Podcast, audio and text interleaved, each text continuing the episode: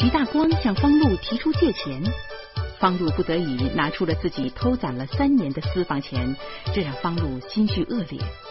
路上，他又意外捕获了一名向汽车扔掷石块的中年人。请您继续收听长篇小说《中国丁克》，作者庸人，演播艾宝良。二环路边有人往路上扔石头块儿。这时候，又一辆白色的捷达开过来了。我预感到不好，徐大光也感觉出来了，他跑上来抓我，我一把就把徐大光给推开了，腿上一使劲儿，人。弹簧一样的冲出去了，没办法，人腿再快也赶不上手指头一哆嗦。就在我冲上草坪的一刹那，路上又响起了一声脆响，那是石头跟挡风玻璃接触的声音，然后便是凄厉的刹车声。与此同时。我飞起的身体正好撞在中年人的身上，结结实实的把他摁在底下了。我双手死死的抱住他的胳膊，生怕他回过来给我一砖头。但是奇怪的是，中年人的反应并不强烈，他只是呼哧呼哧的喘气儿。更让人奇怪的时候，在我扑倒中年人的同时。我的身后也发出了一声惊叫，似乎狗尾巴被人踩住了，尖锐而短暂。我回眼望，真泄气！是徐大光双手捂着眼睛，他张着的嘴还没闭上呢。我顾不得徐大光了，我冲着主路上大叫：“嘿，在这儿呢，这儿呢，快过来！”二环路上的难兄难弟们听到我的喊声，齐刷刷的冲过来，我心里总算踏实点了。这时，身下的中年人竟换了个舒适的姿势，我浑身较劲儿，生怕他窜起来。中年人并没有要起来的意思，只见他恶狠狠的骂着：“多死他！多死他！”他们全该死，该死！我心里想：嘿，这小子脏乎乎的，他不像恐怖分子啊，怎么大白天搞破坏呀？我担心他反抗，不得不用磕气盖顶着他的后腰眼儿。可中年人从头到尾就没有要反抗的念头，他顶多是骂人而已。两名捷达司机跑过来了，他们从我手里接管了这个中年人。其中一个司机照着他的屁股就是一脚：“孙子，我惹你了我，我挡风玻璃都碎了，我打死你！”另一个司机捂着胸口说：“你大爷，你你都快把我给吓死了！你，我们家里还孩子呢。”说着。两个人的眼睛盯住了塑料袋，看那个架势，要把口袋里的东西全砸到这个中年人的头上去。我赶紧把塑料袋藏在身后头，可一下子竟然没有提起来。低头一看，不禁惊诧不已：这袋子里头全是砖头、瓦块、石头子儿，得有几十斤重，这得毁多少车呀！我摁捺着惊讶，摇着双手说：“打幺幺零，打幺幺零，有困难找警察。”有个司机神志清醒了一些，他抓住我的手说：“大哥，这你可得作证啊！这、这、这这么跟单位没法交代。这个大白天的飞砖头，这谁信这个？”我还没说什么呢。徐大光不知道从哪钻出来了，他把胸脯拍的砰砰的响。放心，放心，作证的事就交给我们了。司机瞪了中年人一眼，中年人一点悔改的意思都没有，他趴在地上，嘴里还不干不净的骂。司机后怕的说：“哎呦，多亏你们俩了，哎呀，现在，好人可不多喽。说着，又给了中年人一脚。徐大光大言不惭的笑着说：“哼，门这儿见义勇为，碰上这种事，谁能不管？”我咽了口唾沫，肚子里就像生了蛆一样，一个劲儿的蠕动着。哎呦，这倒好，还没吃早点就想拉屎了。几分钟之后，警察终于在围观群众将现场彻底破坏之前赶到了。我徐大光中年人和两名受害者当仁不让的钻进了警车。临上车的时候，我特地把半袋子石头也提溜上来了，这是证据呀。中年人的确够拧的，警察把他往车里塞的时候，他还是一口一个“该死，该死”。警察还以为他是骂自己呢，气得脸都青了。我不得不为中年人开头说：“不是，他就会说这俩字儿，你们回去好好的审审吧。”上车之后，我瞪着徐大光说：“你这家伙！”你不张罗一把，万一我要是被害了呢？徐大光大义凛然，小声说：“那我也不能管你呀，你呀，你真是飞尘。”徐大光怕警察听见，声音跟苍蝇似的说：“我是不是人没什么关系。”但我知道，我是宝宝的父亲，我是他亲爹呀。全世界的人都死了，没事儿，可是我不能死啊！我们家宝宝不能没我呀。所以你就是被害，我也不能上手，不能冒险呐。不过你放心，民政局要是不给你烈士的称号。我能天天在他门口静坐去。哎呦，徐大光啊，咱俩可是十几年的朋友，就就静坐这点交情啊！我现在特想把徐大光也摁在身底下，让司机们也踹他几脚。哎呦，这就不错了。谁能为你去静坐呀？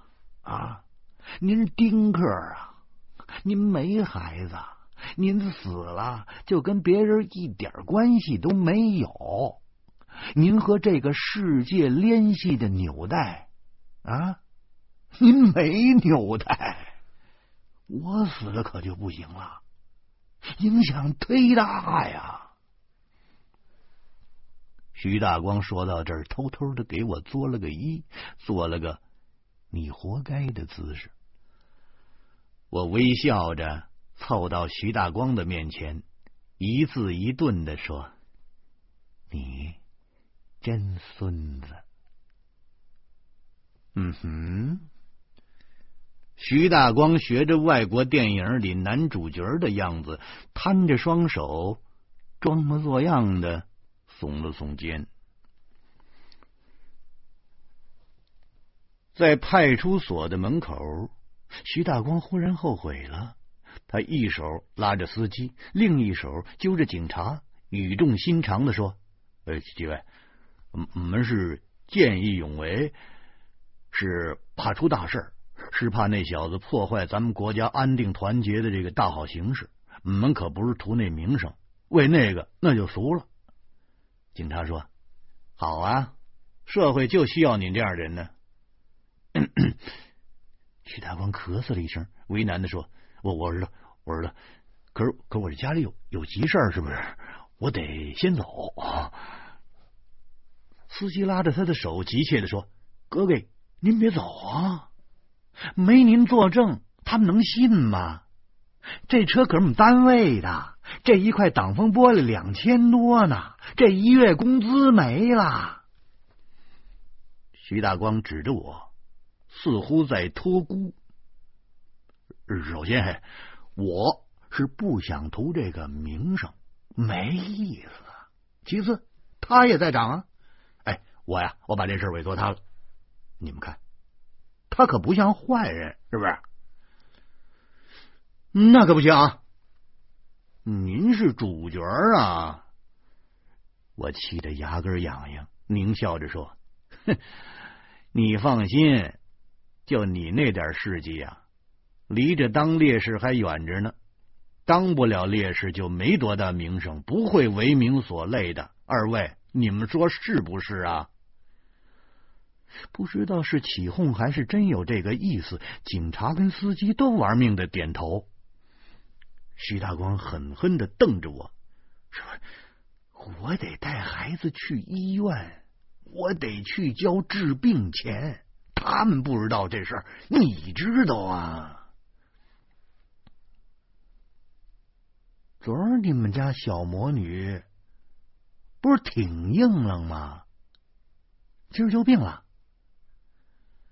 其实我一直就不相信小魔女生病的鬼话。”徐大光突然愤怒了：“我们家孩子真病了！我拿我祖宗说事儿，我也不能拿我们家孩子说事儿啊！我要是说瞎话，那家伙那一袋子砖头全砸我脑袋上。”警察最先理解了：“算了算了，那还是先照顾孩子吧。啊，有他作证就够了。”你把电话留下，万一有事我们再找你。徐大光好不容易从我和司机的纠缠里挣脱出来了，他叫着：“你们干，你们干！还是警察同志知道谁轻谁重吗？哎，就这么着了，先走了啊！电话号码找那个姓方的要，他知道。方洛，哎哎，你你你可别把我在美国那个手机号码告诉他啊，那话费可忒大。”说完，徐大光头也不回的跑了。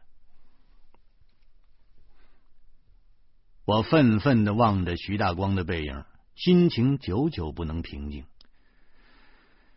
交友不慎呢，我怎么就认识他了？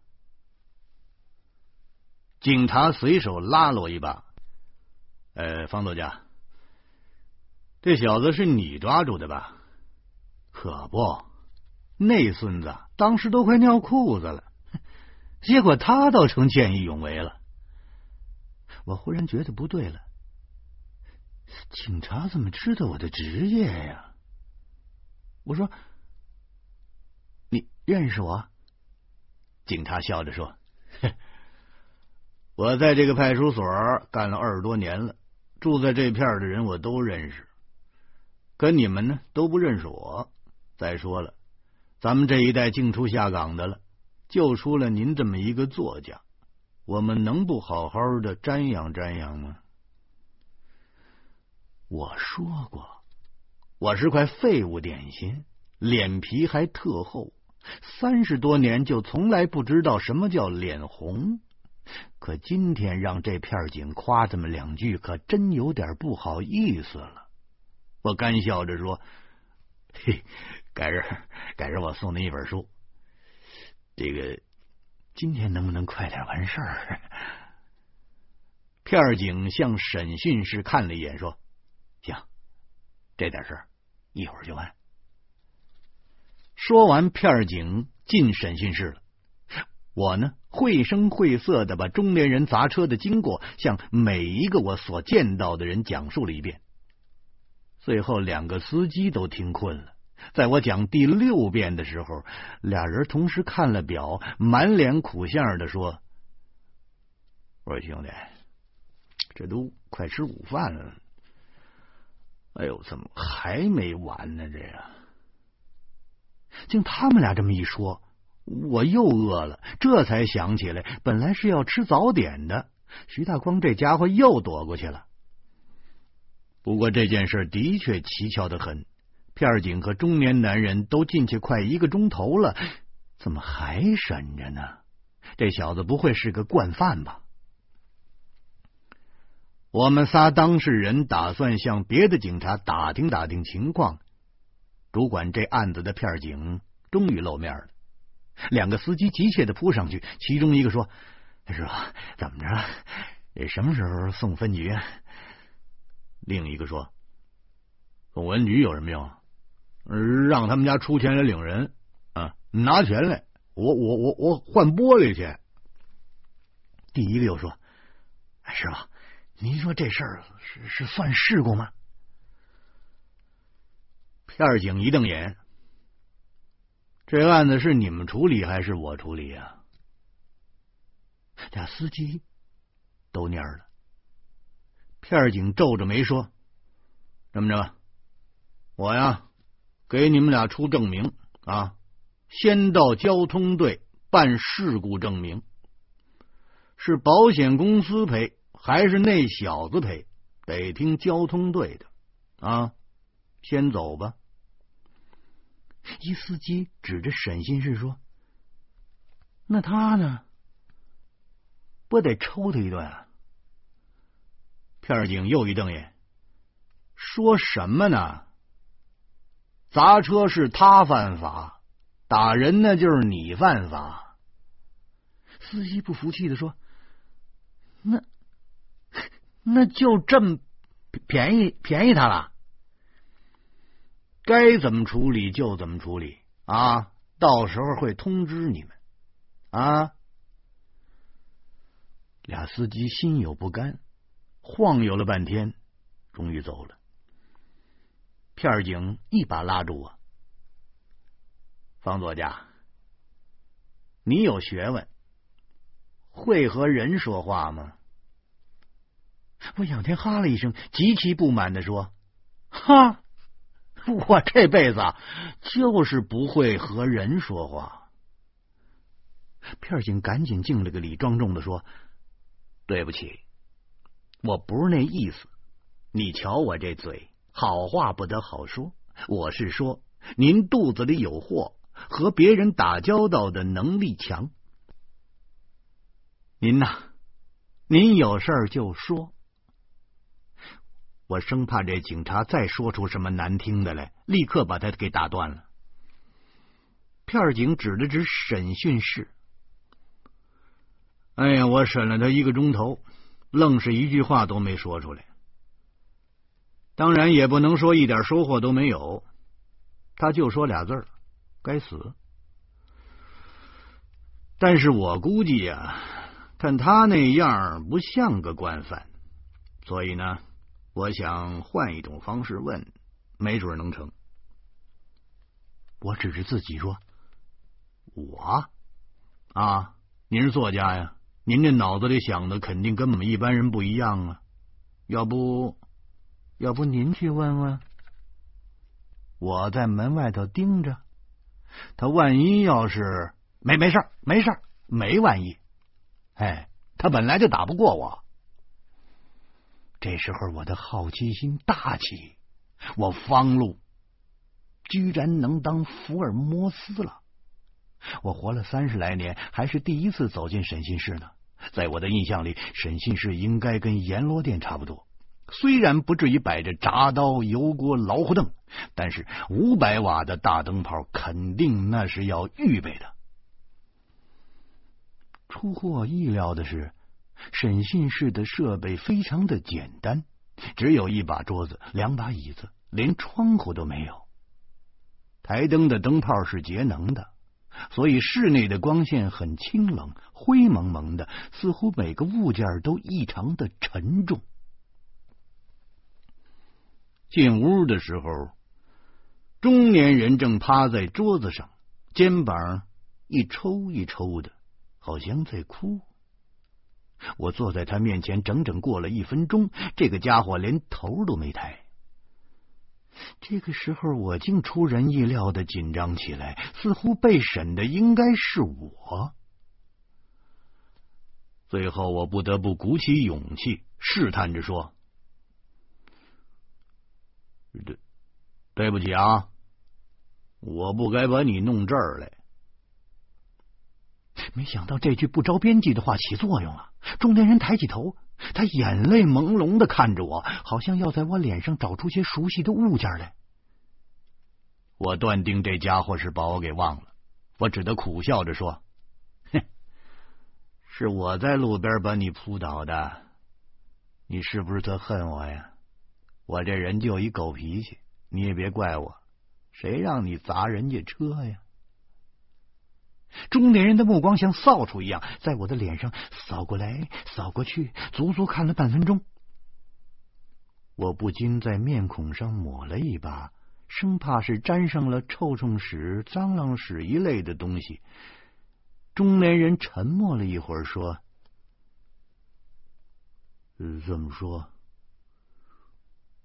你是好人了？”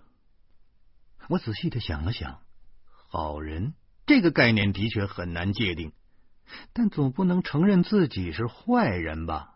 所以我只好勉强的点了点头。中年人又说：“那你有孩子吗？”我，我不要。我回答的很坚定。中年人的调门忽然提起来了：“你也三十多了吧？”我又点头。你三十多了都不要孩子，你怎么能是好人呢？中年人的眼珠子红了，似乎随时会扑上来。